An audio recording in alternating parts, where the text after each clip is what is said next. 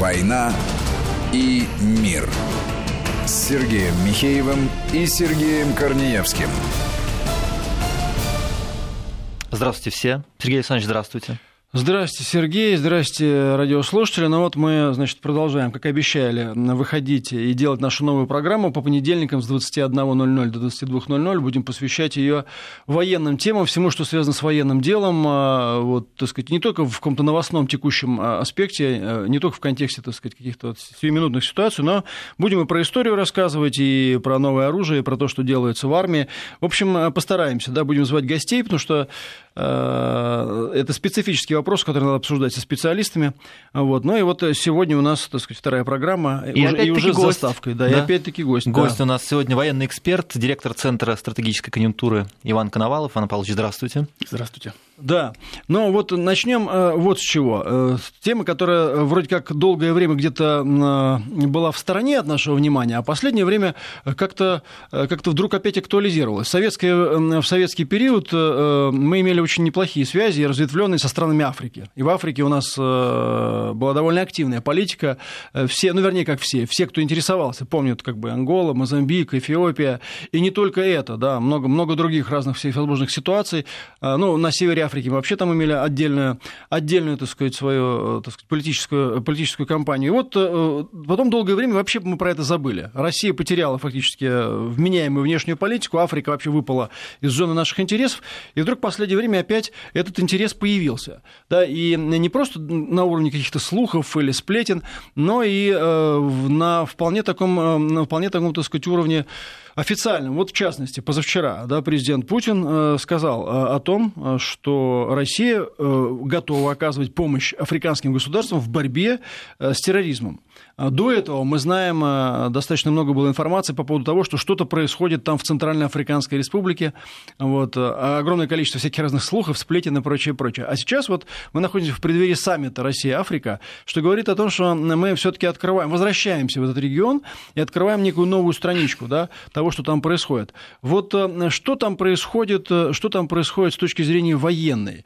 Вот, Иван, вот так как мы знакомы, так сказать, да, можно. Да, вот, я знаю, что как раз эм, вы э, специализируетесь на этих вопросах, да, и очень хорошо знаете, так сказать, вот эту специфику, в отличие от многих из нас, кто, для, для, для кого это все осталось там где-то в стороне. Что сейчас происходит? Вот, э, почему такая активизация? Вообще, что там происходит с точки зрения российских интересов? Ну, тут э, несколько факторов, конечно. Военный, скорее, скорее фактор сопутствующий, политический фактор и экономический играют большую роль. Но поскольку президент как раз сказал о борьбе с терроризмом, а у нас, давайте говорить честно, сейчас, в принципе, даже учение проходит всегда под флагом именно а, борьбы с терроризмом.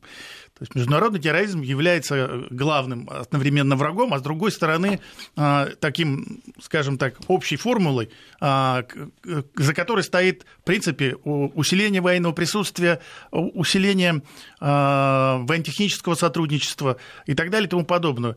В Африке, конечно, если говорить об этом, то есть изменился, конечно, подход России э, в отношении к Африке в целом, а, но Африка такой специфический континент, где большее количество стран всегда чтобы закрепить с ними а, как бы, сотрудничество да, на любом уровне.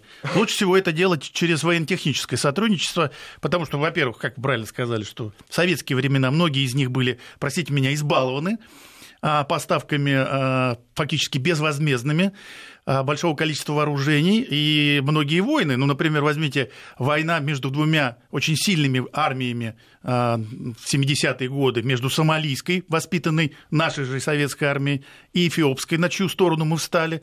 Война за Агаден потребовала от нас колоссального напряжения. Мы перебросили огромное количество техники, просто так, которая погибла в боях там, была уничтожена, подбита. А, это мы не говорим про финансовую поддержку. И таких э, примеров э, было немало. А, сейчас ситуация, конечно, изменилась. А, все считают деньги, но все равно фактор передачи, например, безвозмездной э, техники, он остался. Все современные, скажем так, состоявшиеся державы, великие державы, они этот всегда используют, передают технику старую своим либо союзникам, либо потенциальным союзникам. Мы в Африке тоже это периодически делаем. Ну и, кстати, по гуманитарной линии тоже передаем, например, совершенно новые КАМАЗы. Это уже как гуманитарная линия, это помощь просто государствам африканским. Ну, то есть, если так более цинично сказать, э, э, в общем, для того, чтобы э, войти в ту или иную страну, для того, чтобы, так сказать, там выстроить некую зону собственных интересов, наладить сотрудничество, надо сделать подарок. Ну, это, безусловно, так. Это с одной стороны. И он может быть военным. Военные подарки лучше всего, так сказать, лучше всего действуют. Ну, учитывая, что... А, Африка... Это по-восточному так. Да, ну, и по-африкански тоже, да. В Африке, Африка все равно еще остается, да, ну, не воюющим, не пылающим континентом, как вот в 70-е годы.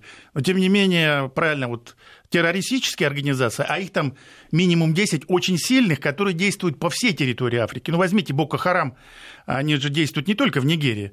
Э, нынешняя ситуация в Мозамбике, она во многом связана с тем, что как раз Бока Харам распространяет свое влияние. А, а что за ситуация? Просто я уверен, что многие вообще выпали из контекста и совсем ничего не знают. Ну, а, мы сейчас говорим о том, что в последнее время в западной прессе, прежде всего, возникла вот эта тенденция говорить очень, а, постоянно говорить о том, что Россия вдруг присутствует, например, в военном отношении в Центральной Африканской Республике, и это действительно правда. Там есть наши советники, причем по линии Министерства обороны, и туда была поставка вооружений, и еще одна будет. МИД об этом сказал официально.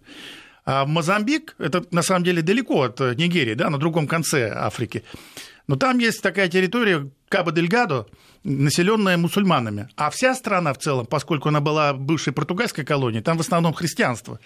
Там возникло противоречие серьезно, которое подпитывается как раз вот этими террористическими группировками. И Аш-Шабаб, который базируется в Сомали, и, и другими, они распространяют свое влияние, и не только, то есть все понимают прекрасно опасность. Ну вот даже смотрите, та же Ливия, Северная Африка, а, вот выбили а, многих а, террористов с сирийской территории, но они же там оказались. И приходится теперь их там добивать. А кто с ними сражается? Прежде всего, маршал Халифа Хафтар. Он постоянно обращается Э, к России за помощью, ну, на определенных этапах мы поддержим отношения и с законным правительством, с которым у Хафтера серьезные разногласия, и с ним, потому что э, Россия видит свою задачу в том, чтобы э, не было территорий, куда террористы могли прятаться. А кто, кстати, платит Бока Харам, а Шабаб, кто их содержит? Ну, во-первых, есть международные спонсоры, Mm. И они хорошо известны. Все мы знаем, кто поддерживал группировки в Сирии террористические, мятежные. Но они да? слишком известны, чтобы их называть? Да? Ну почему нет? А, просто сейчас немножко переформатирование происходит, mm. да, в условиях того, что такие страны, как Саудовская Аравия, Катар, а, на них происходит серьезное давление, и уже вот отрицать то, что они продолжают это делать, ну, сложно. Uh-huh. Это, это, во всяком случае, ИГИЛ в свое время появился только по одной простой причине что американская разведка, которая знала, что создается новое движение, где во, во, во главе которого, помимо духовных лидеров, становятся те самые иракские генералы, которых выгнали из армии после падения режима Саддама Хусейна. Они это знали. И они знали, что финансирование идет со стороны Саудовской Аравии. А, но они закрывали на это глаза. В итоге вырос этот монстр, с которым пришлось всем миром сражаться. В Африке ситуация, с одной стороны, не такая масштабная, а с другой стороны, поскольку там э, существует очень серьезная подпитка для действий различных террористических организаций, поскольку ну, там бедность, отсутствие социальных лифтов, то есть а, кадровый вопрос там легко решается. Да, постоянные межэтнические э, столкновения а, на религиозной почве. Вот Центральная Африканская Республика. Это же всегда была вотчина Франции. А, они там и перевороты устраивали периодически, войска вводили. Э, ну, что, чем всегда заканчивалось? Они в итоге брали под охрану э, места добычи алмазов, там, других полезных ископаемых, и не вмешивались, э, не патрулировали улицы фактически. То есть, когда-то это было, но сейчас уже последние десятилетия точно нет. Вот появились российские специалисты, и немножко наступило затишье. Это очевидно, это видно. А зачем мы там появились? Вот что нам эта Центральноафриканская республика? Вот для чего? Ну, во-первых, это сам вектор как бы геополитический у нас несколько развернулся. Ведь если раньше, скажем так, было пять основных э, направлений политики России, Российской Федерации. Первое – это Соединенные Штаты, Европа, СНГ, ну, постсоветское пространство, Юго-Восточная Азия и, и, в принципе, АТР. И где-то там, вот последнее, это а, Латинская Америка и уже потом Африка. То есть она даже не попадала в пятерку. А вектор изменился, потому что а, началась новая, третья, я бы назвал, а, борьба за Африку, то есть когда была колониальная, да, struggle for Africa, mm-hmm а, Африка была поделена. Потом а, наступила эпоха неоколониализма, и была новая борьба. Франция пыталась защитить свою территорию, португальцы очень долго удерживали свою колонию, свои колонии, а, американцы пытались бороться с нами, поддерживая то одних, до других, а мы, мы тоже поддерживали тех, кто против американцев. Э, это был тот вид борьбы. Сейчас экономически, конечно, превалирует. Африка а, становится привлекательной с точки зрения инвестиций. Ну, та же Центральноафриканская республика, там а, одни алмазы чего стоят, а в принципе там достаточно большое количество элементов а, таблицы Менделеева, которые при правильной постановке вопроса можно, в общем-то, добывать. И, естественно, но это, не, не, но это еще и геополитическая задача. Мы возвращаемся в Африку, а Центральная Африканская Республика, которая фактически брошена французами, находится в центре Африки. В принципе, а, геополитически это логическое, логичное То есть, решение. Например, скажем, э, в перспективе может быть, так сказать, взять и заиметь там, например, базу. Ну, развертывание базы все-таки, оно связано прежде всего с э, скажем так, финансовой состоятельностью mm-hmm. и политической, э, военно-политической целесообразностью. А, вот Хмимим а, да, и Тартус, база в Сирии, они нам нужны.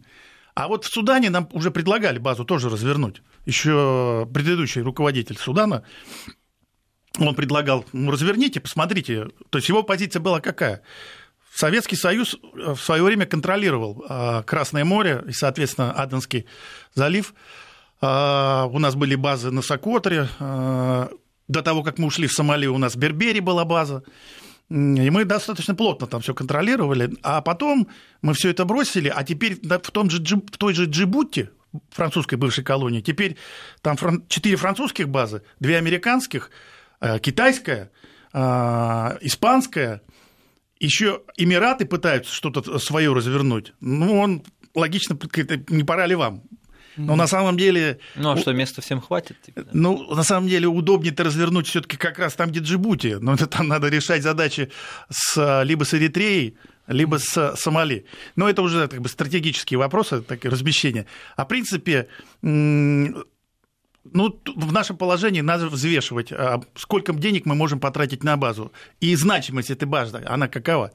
То есть мы могли бы вернуться, например, на Камрань во Вьетнам, но оно нам вот нужно. То есть вопрос, какие стоят задачи? Естественно. То есть, грубо говоря, с Ближним Востоком и Средиземным морем э, это более понятно, это более очевидно, это ближе к нашим рубежам, это понятнее с точки зрения обеспечения конкретных вот, так сказать, здесь прилегающих э, интересов на прилегающих территориях, что такое в Африке. Э, к Африке, то есть, грубо говоря, мы пока присматриваемся, но мы пытаемся возвращаться, в том числе с точки зрения вот, военной. Мне просто интересно было послушать то, что сказал Владимир Путин Путин насчет того, что мы могли бы помочь в борьбе с террористами, это, знаете, как вот э, получается, что это ну, э, некое внешнеполитическое предложение. Оно можно назвать его коммерческим, как хотите, или каким-то другим, но вот Россия возвращается в большую внешнюю политику, в большую геополитику с некими предложениями, некий набор предложений. Одно из них – это обеспечение безопасности и стабилизации ситуации на том или ином этапе. Скажем, вы этого не можете сделать, этого не смогли сделать, так сказать, ваши западные союзники или бывшие друзья. Мы можем это сделать. Мы предлагаем вам такую такую, как сейчас модно говорить, опцию да, такую, так сказать, возможность. Но в каком виде другой, э, другой вопрос, да, сказать, будет, будет ли это специалисты, будут ли это поставки вооружений, или будут это какие-то, так сказать, там ну, частные со... компании или что-то в этом со роде. Стороны Нигерии, например, прозвучало вопрос. конкретное с, с, недавно за, за, за, э, предложение для нас, что мы бы хотели видеть, э, чтобы наш спецназ был тренирован российскими специалистами. Это было конкретное заявление. Вот, пожалуйста, а, Причем вопрос звучал-то так а, а, для нигерийского политика. Не хотели бы вы вот так, такой же ситуации, как в Центральноафриканской республике, например? Он, он сказал нет. Но зато мы хотим, чтобы ваш, ваш спецназ тренировал наш спецназ, потому что у вас отличные специалисты. А у них, говорят, вообще очень неопытный. Нет, я даже, не... Он даже, мне рассказывали, гранату они не кидают перед тем, как заходить в здание. Нет, здесь, здесь, здесь вопрос в другом. Они кидают бойца, не нужно. Вот-вот, а, ну разве что опыт. Здесь вопрос в другом. Понимаете, а, дело в том, что а, африканские армии, по большей части, ну, если не брать, например, армию ЮАР, они все-таки от кланового племенного вот этого, вот этих проблем не отошли. И у них есть еще и очень серьезные, скажем так, предубеждения ко многим вещам. Ну, до сих пор, если, например, в, в, э, э, в Демократической Республике Конго, в бывшем Заире, да, есть э, солдаты, которые верят в, в те самые воду Мулели, Майи Мулели. То есть когда было, это было восстание Симба в 60-е годы, когда был Патрис Лумумба, угу. и вот это э, наемники белые, и вот это была великая каша, там все дрались друг с другом. Было поверье, что э, если шаманы освещают воду, вот Майи Мулели, то когда идешь в бой, полившись этой водой, пули превращаются в воду тоже. Но практика да. показала, что это Да, не практика так. показала, что это не так, но шаманы говорили, нет, ребят, вы просто неправильно поливаетесь, тут как бы все с вашей стороны неверно. Поэтому до сих пор такие существуют, и поэтому для многих бросать гранату это просто проблематично, да, по, по определенным понятиям. Спецназ у них во многих странах небольшие подразделения вполне хорошо тренированы, но просто Нигерия большая страна. У нее проблем одно Бока Харам, потом боевые действия постоянно в дельте Нигера идут, там, где нефтедобыча основная. Там то те повстанцы, то другие повстанцы. А, и сил не хватает. И, да, им нужно большое количество тренированных бойцов. А самое главное, кстати, это в целом по Африке. Им нужны вертолеты, такие как наши. Ми-8. То есть Ми-8 – это транспортно-боевые а, Ми-8, Ми-17 и Ми-35 а, крокодилы, ну, Ми-24. Которые, Развитие. Да, для, для того, чтобы развивать успех, так сказать. У них в основном тактика вся построена гонять партизан под джунглям или террористов. Поэтому флоты они особо не разворачивают, им это не надо. А вот стрелковое оружие, вертолеты и легкая бронетехника, вот это им нужно. И в большом количестве, потому что ухаживать они, к сожалению, за этой техникой Э, не очень умеют. Ну и в этом смысле наша техника, может быть, она более неприхотливая, да, чем, скажем, европейская Безусловно. или американская, она поэтому и больше ценится. Правильно? Ну, как мне один африканский офицер говорил, говорит, за что я люблю БМП-1 русскую, это советская такая, ну, неубиенная машина, на самом деле. Дашь кувалды и башня не поворачивается, даже если пол, полностью заржавела, mm-hmm. все равно поворачивается. Ну да, да, да. Понятно. А вот а все-таки, если немножко вернуться, вернуться вот, э, так сказать, по, вот, по более по, по точкам пройти, все-таки Центральная Африканская Республика. А что там, в чем там проблема э, ситуация? Там это, это что, там внутренний сепаратизм или война кланов этих всяких там, да? она... или та, те, те же самые террористы или что? С кем там воевать-то? С кем, она с кем имела, это, эта история имеет очень дол... это долгая военная история бесконечных войн, восстаний Всех со всеми. и, и вмешательств французов. А, кстати, когда Каддафи был полностью во власти, он постоянно тоже пытался вмешаться в ситуацию а, в Центральноафриканской республике, чем все время пугал французов без конца. Mm. В итоге все вот, вот эти постоянные религиозные противоречия, межклановые, межэтнические, они вылились в противостояние Селека, это вот такая группа, которая объединяющая мусульман ну, такие различные группировки, и Балака. Это те, которые христиане, резали они друг друга очень э, свирепо. Французы на все это смотрели, ни, ни во что не вмешивались. Президентские выборы проходили один за другим, президенты уходили, и вот нынешний президент Туадера, который решил, ну хватит, а, кому обращаться? Вот их, их решение было какое? Мы видим, что русские отлично действуют в Сирии, э, вообще политика внешняя очень четкая и продуманная, и Главное, достаточно жесткая. Кому еще идти? Европейцы не помогают. Это очень интересно. Кому идти? Вот нам тоже, кстати, часто приходится слышать, что вот, мол, Россия, она никому не интересна. Как раз, мне кажется, она очень э, серьезный интерес вызывает. Просто на это пытаются не обращать внимания, и это замыливают те же самые американцы, потому что если раньше обращались к ним и к европейцам, то теперь поняли, что это или бесполезно, или даже опасно. У американцев вообще сложная ситуация, ведь у них же было создано командование 10 лет назад примерно, командование Африком, ну, у них же там Синтком, и другие командования по миру. А вот был создан Африком, специально африканское командование. Так они так и не смогли там найти себе штаб. Они же хотели в Африке развернуть. Ни одна страна не пустила. То есть упорно. У них там есть инфраструктура в разных странах, раз, раз, развернутые там базы беспилотников, небольшие э, такие, э, не базы, ну, маленькие пункты. базы спецназа для... Это в основном в Западной Африке, где очень сильно как раз действуют вот эти Бока-Харам и террористы различных группировок, которые там в Мали действуют, Чаде и так далее. Вот они в этой зоне стараются больше работать. А, Но ну, вот штаб они не смогли развернуть. И к ним отношение весьма-весьма прохладное, потому что африканцы с удовольствием принимают их помощь, но в военном отношении они к ним относятся, знаете, даже несколько свысока, потому что у американцев за все время пост постколониальное ну, не было ни одного заметного действия в Африке. Французы много чего. Кольвизи, э, знаменитая битва в Кольвизе, когда второй полк иностранного легиона высадился в нужный момент и разгромил там а, группировку террористов ФНЛК. Это а, где-где? Это, ну, сейчас это Заир, тогда это был Заир, сейчас это... Конго. Конго, Конго да. А, и там, или, ну, у, э, у Советского Союза вообще особый статус, потому Ангола, что очень Мозамбик, много да. Ангола, Мозамбик, Эфиопия, Сомали, а, вся Северная Африка фактически, а, история а, сражений партизан против колониальной администрации Португалии, ну это Ангола, Мозамбик и еще и Гвинея. В Гвинее, кстати, а, лучше всего наши отличились, потому что мы тогда первые поставили ПЗРК, и партизаны начали сбивать подряд все самолеты португальцев.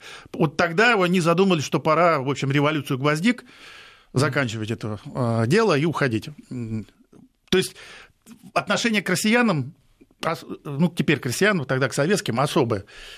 А, я сам, когда был в Сомали, э, был удивлен, что столько лет прошло. Ну ладно, там я по-итальянски говорю, и это бывшая колония, да, нормально, там с ними по-итальянски со мной, но по-русски говорили люди.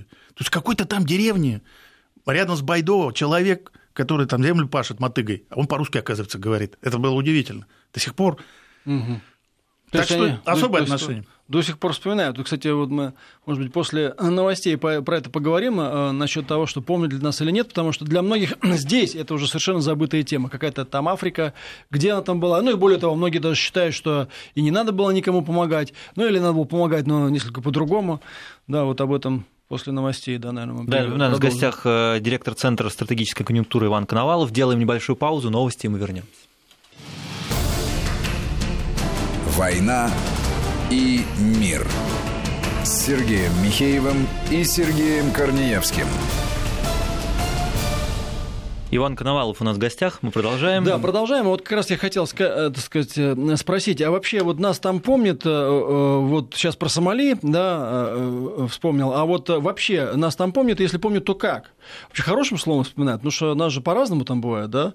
Я-то помню, что вот последнее, что я запомнил из большой геополитики в Африке, это то, как в период перестройки в 90-е годы говорили, зачем нам все эти Африки, зачем мы туда вбухали такое огромное количество денег, зачем мы все это бросили. Отчасти я, наверное, с этим согласен согласен, хотя как бы я большой противник всяких перестроек и всего, что с ним связано, но тем не менее.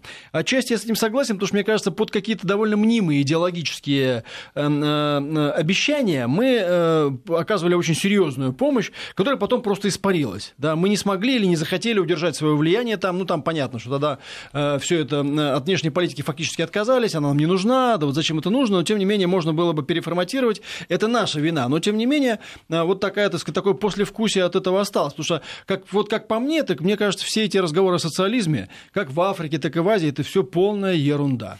Они э, выбирали Советский Союз как патрона, да, как бы, наверное, были люди идеологически заряженные, но их было абсолютное меньшинство. А в остальном они просто принимали те правила игры, которые Советский Союз хотел от них слышать это, и они ему говорили, да, конечно, мы за социализм. Маркс. Да. да. И тем не менее, как, ну, сейчас понятно, сейчас вот надо, так сказать, не повторить те ошибки, но и мы их явно не, повторим, просто потому что и с идеологией у нас не очень понятно.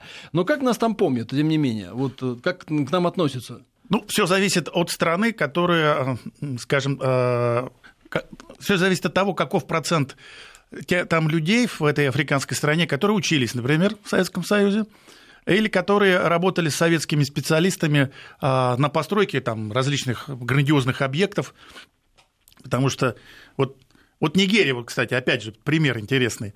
А, когда была гражданская война в 70-е годы, Биафра знаменитая, значит, как ни странно, Советский Союз объединился с Великобританией за поддержки законного правительства. Да, а та же Франция, например, поддерживала Биафру. И это был странный... Э, и Китай, кстати. Это был странный, значит, две большие социалистические страны. А, одна, значит, за один э, капиталистический лагерь в этой гражданской войне, а другая, значит, Китай за другой. И тогда мы построили... Это в какие годы было? Это было 70-е годы, э, первая половина. И... Ой, конец, вернее, 60-х. А, и Тогда мы построили после уже этой войны, при том, что британское влияние сохранялось, а, мы построили там серьезные гиганты металлургические, которые сейчас, вот, например, те же а, нигерийцы говорят, а они так стоят недостроенные. Там алюминиевый завод, металлургический, сталелитейный. Да, приходите, давайте достроим. Вот, то есть, так до сих пор все стоит. То есть, а, они помнят, да, хотя они выпали из нашего влияния еще с советского давным-давно. Ну и то, что вы рассказываете про то, что вы встретили человека, который с вами говорил по-русски, он ну, в деревне таких, пахал таких, землю, так... то есть он не смог реализоваться в профессиональном да, плане. Да, это, это, нет, ну Сомали это серьезно. Там, там да. реализуешься только двумя путями. Пиратство? Вступаешь в группировку, да. значит, а группировка может быть либо пиратская, либо а, наркотрафик, либо, а, значит, оружейный трафик, либо это клановая группировка, которая защищает интересы клана, ну, под каким-нибудь там названием движение за освобождение тех или иных. А, единственное, вот такие исламские группировки, там, исламистские, как Аш-Шабаб, или э, исламистские суды, э, известный тоже был союз исламистских судов, разгромленный в 2008 году Эфиопии. Вот такие, они как бы несли некую, несут некое идеологическое начало. А все остальное там и то, мне сумел кажется... вписаться, сумел, а не сумел. И то мне вот иногда кажется, когда читаю какие-то новости, мне кажется, там они тоже, там такая же хитрая штучка. Например, если выгодно, они могут и исламистами прикинуться, продолжать торговать наркотиками, оружием и все, что с этим связано. Вот. Но если надо, как бы они ну, скажут, что они, конечно, не за, за чистоту веры и все такое прочее. Ну, это известный случай как раз по сомалийским пиратам и группировке Аш-Шабаб, которая там запрещала все, все, все харам, все, все нельзя, и, естественно, проклинала а, пиратов, но потом выяснилось, что, оказывается, они а, крупно связаны, у них есть, значит, а, взаимодействуют их разведки, скажем так, пиратских кланов и Ашабаб, для того, чтобы отслеживать движение кораблей. Причем их люди находились в Лондоне и на Суэцком канале. То есть они знали уже оттуда все движение. То есть ну, как они взаимодействовали. Как да. в Афганистане. Все харам, но там наркотик, героином торговать можно. Да, ну, взаимодействовали. А, возвращаясь к отношению к нам а, в целом, а, во-первых, очень сильно, например, изменилась ситуация по поводу ЮАР. ЮАР была для нас вражеской страной, там был апартеид, ну, потому что было управление белого меньшинства. А когда африканское большинство пришло к власти, оно-то как раз мы поддерживали АНК. АНК, боевые организации АНК, они же, мы же их снабжали оружием и теми самыми знаменитыми магнитными минами, которые они ставили на территории ЮАРы, полиция там подрывалась и так далее. А, то есть это другое совершенно отношение. И ЮАР обладает самой сильной армией в Африке, Черной Африке, самым сильным оборонно-промышленным комплексом, а, и он у них хороший, там нужны хорошие заходы. Мы не можем с ними просто прийти и сказать, давайте, ребята, работать вместе. Потому что они, а, все, что сохранилось со времен ЮАР, например, легкая бронетехника, а, стрелковое оружие, различные виды специальной техники, они производят не хуже нас, а кое-что лучше. ЮАР, по-моему, единственная страна, которая производит собственную технику в Африке. Э, Безусловно, это так, да, да, это так. То есть это не чьи-то копия, а прям собственное свое? Да, да, да у них собственные разработки.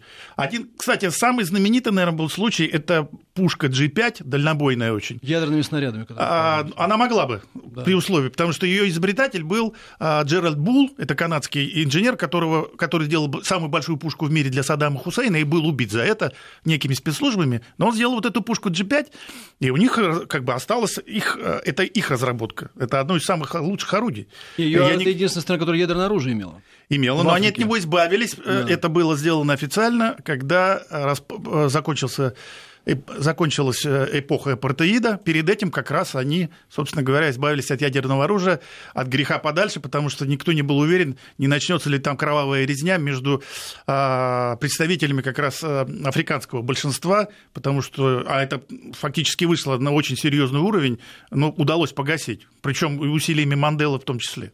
Угу. А вот, кстати, насчет оружия, раз мы начали говорить про ЮАР, вот, э, да, что э, там э, специфическая ситуация, которая с тех пор сохранилась. ЮАР, по сути, насколько я понимаю, благодаря именно, кстати говоря, в том числе апартеиду, пусть там что хотят говорят, но благодаря апартеиду, это одна из самых развитых стран в Африке. А вот там, где не было апартеида, там они до сих пор некоторые, так сказать, как бегали вот это самое, в полуголом виде, так до сих пор и бегают. Ну, так вот, ну, так сложилось, уж как хотите. Не, ну, я добавил, что это правда. Зимбабве-то ситуацию не спасли, там такая же была не ситуация, спасли, но тем да. не менее, Зимбабве, вот они раньше называлась Южная Родезия. Мы, да. Я помню, тоже да, в советское время Родезия. ее страшно обвиняли, там ужас в этой Южной Родезии, но вот в итоге из Южной Родезии выгнали всех белых, и во что превратилась Зимбабве? Ну, Абсолютно просто в черную дыру. Да, ну вот ЮАР более-менее удалось да. сохранить ситуацию. Ну вот, э, раз уж мы говорили про э, боевую технику, а вот, э, значит, рынок военной техники и вооружений, боеприпасов в Африке, как его можно оценить? То есть, грубо mm-hmm. говоря, они готовы покупать? Ну ладно, хорошо, мы там кому-то что-то немножко подарили, чтобы зайти в ту или иную страну, но на самом деле, в общем-то, конечно, надо стремиться к тому, чтобы продавать э, это оружие, продавать и э, за соответствующую цену. Как можно оценить рынок да, потенциальный? Ну, Кто там сейчас на этом рынке, так сказать? Как да. там, с кем там приходится сталкиваться и какие наши перспективы? Давайте так. А, Северная Африка, там все более понятно, потому что все-таки это арабская Африка, и там Египет, стабильное государство, которое имеет деньги для того, чтобы закупать. Оружие у нас были довольно долго, а, большой перерыв, мы вообще не было военно-технического сотрудничества, по большому счету так небольшое. Но после того, как американцы подставили Египет с этой арабской весной, а, у них э, вектор сменился, и мы заключили большой, большой пакет контрактов оружейных, там и вертолеты, а, и С-300, и другая техника э, на 3,5 миллиарда долларов. Алжир всегда был нашим потребителем наших вооружений и в советские времена, и стабильно в российские времена, в любые. А как французы Всегда... позволяли это? Французы-то как раз там не, не лезли, имеют да? никакого влияния. Mm. Их вышибли в 1962 году, и всё, да, после войны. Восстановили отношения в военном плане только в 2014, 2004 году. Первый раз министр обороны Франции посетил Алжир. Сейчас у них небольшое сотрудничество есть, но по сравнению с Россией это несравнимо. А Эфиопия после Эфиопия э, после войны э, с Эритреей, война была страшная. Кстати, обе страны закупили наше оружие, в огромных количествах воевали обе страны как раз нашим оружием. Ну, в начале, э, в 2000 году война закончилась, и только сейчас они подписали мир и получили, кстати, премьер-министр Эфиопии получил за это Нобелевскую премию. Кстати, угу. заслуженно, в отличие от Обамы, который свою премию получил ни за что, Нобелевскую. И сейчас у денег у нее нет, хотя страна большая, Судан может э, себе позволить кое-что. А, ну, это вот все Северная Африка. А что касается Черной Африки, там достаточно небольшое количество а, потребителей, масштабных потребителей наших вооружений. 12 истребителей Су-30 закупили, закупили в Анголе. Это большая, большая закупка. Эти истребители были на вооружении Индии – первая поставка Су-30 когда-то еще была, их вернули, мы их перепродали, в общем-то, просто ангольцам. И неожиданно Уганда закупила э, несколько самолетов Су-30 и 44 танка Т-90. Это для такой страны это было удивительно. То есть они почти миллиард потратили. Э, есть Нигерия, которая нуждается в вертолетах и купила 12 вертолетов э, Ми-35. Очень большой парк вертолетов Ми-8, и он постоянно требует значит, э, ремонта, запчастей наших специалистов, обучения и так далее. Это примерно 800 самолетов, 800 вертолетов там. А, поэтому рынок небольшой, но оценить его можно примерно, вот сейчас пакет, пакет, портфель, вернее, заказов 3 миллиарда. Из 55, конечно, это мало. Небольшая пауза у нас. Джинглы мы возвращаемся. Вести ФМ. Из 55 чего? У нас пакет 50-55 э, э, миллиардов долларов – это портфель заказов. Вообще? Вообще. Угу. Ну, понятно, что 3 миллиарда угу. из них – это небольшая сумма, но и Африка черная, она э, интересна нам в том смысле, что через военные заказы, как ну, мы да. уже говорили, мы имеем доступ к бокситам, к разработкам газа, нефти, и не только. Например, э, Нигерия просит, помимо заводов, восстановления заводов, еще и от РЖД э, улучшения работы, собственно, их железной дороги. А, многие страны хотят э, создать систему газификации. У них там в Африке ее просто нет, а мы это можем сделать. Угу. То есть все это инвестиции, заказы с их ну, стороны. Да, понятно. Ну а в общем продажа оружия, подготовка специалистов, э, офицеров и прочее, прочее, это в том числе, оно просто автоматически всегда перетекает в политическую лояльность. Это, это тут э, буквально полшага до политической лояльности, до связи и прочее, прочее. Может быть, даже восстановление той же, того же самого обучения. Мне кажется, кстати говоря, мы могли бы восстановить вот многие вещи по поводу обучения специалистов, если бы мы не, мы не уперлись тоже вот в такую, мне кажется, очень э, примитивную коммерциализацию всего, что происходит. Такое впечатление, что нам вообще ничего, ничего не нужно, кроме лишь бы вот эти вузы сегодня заработали бы деньги. Вот они сегодня заработали.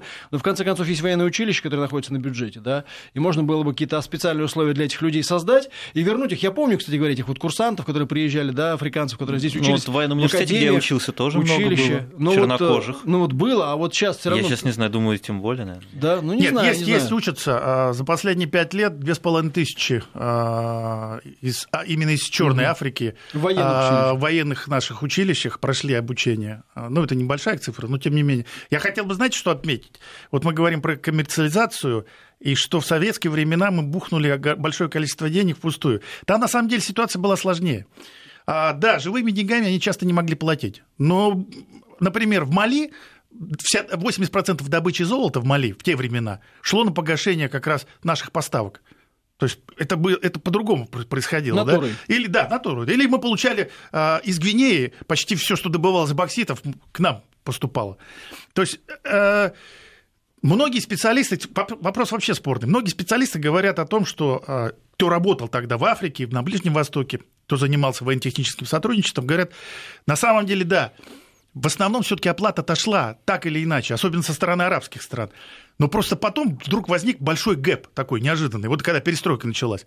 И бац, они перестали платить, и у нас как бы у них задолженность начала образовываться. Как раз вот в этот момент, да, многие не платили. Ну, типа вот АНК ничего не платила. Или там те, кто воевал, короче, с апартеидом ЮАР, пограничные государства. Mm-hmm. Ну, например, тот же Зимбабве, это Южная Родезия, тот же Мозамбик, Ботсвана, там все поставки фактически были бесплатны. Мне один э, э, человек, который там работал, рассказывал, в 70-е, по-моему, в 60-е годы э, вдруг возник вопрос о деньгах в Анголе, в 70-е годы как раз, когда уже пришли к власти э, значит, МПЛА, он говорит, ну, надо бы заплатить какие-то деньги за наши поставки. На что ему был ответ, как? Мы сражаемся за победу мирового социализма, ну, а вы с нас еще деньги требуете. Ну, то есть они то есть, хорошо поняли, как, да, как надо разговаривать. Где-то да. уворачивались, ну, где-то. И вот все говорят, от 30 до 100% часто было погашение всех поставок, но не во всех странах. И поэтому угу. там спорный вопрос, сколько мы на самом там деле потеряли. Угу. Вот больше все-таки значительная часть наросло в виде процентов, которые копились вот э, до, до сегодняшней поры. И мы их прощаем, да? А вот это другой вопрос, да. Вот мы их, да. А вот надо списываем. им сейчас их прощать? Ну, это решение все-таки правительственное, государственное. Смысл его, безусловно, понятен. Все равно не а, отдадут. Начнем с чистого листа, но теперь, ребята, все за деньги. Собственно mm-hmm. говоря, вот э, таким образом у нас и с Ираком э, удалось выйти на серьезнейшие поставки. Ну, Алжир вообще всегда платил. С ними списывать нечего. Ну, те, кто более-менее стабильны, они и платили. А те, у кого, так сказать, вот периодически случались всякие разные, так сказать, пертурбации, э, с тем, у, тех, у тех и происходили, происходили проблемы. А, кстати, вот немножко, если чуть-чуть совсем вернуться к рынку оружия, но э, мы услышали, что 3 миллиарда, но тем не менее. А вот э, вообще кто-то с нами там, э, вот кто там находится, вот, э, скажем, те же американцы, э, да, э, вот насколько они там активны? Китайцы Или там тоже прежде. платежеспособность просто нет? Китайцы, да? Прежде всего китайцы. Безусловно, угу. китайцы активно действуют во всех странах. Срисовывают с а... нас и продают дешевле. Ну, сейчас, конечно, ситуация немножко другая, хотя доля правды в этом есть, потому что то, что они в Африку продают, это как раз, это как раз это колонирование. В основном, ну, уж Калашников-то понятно, mm-hmm. да?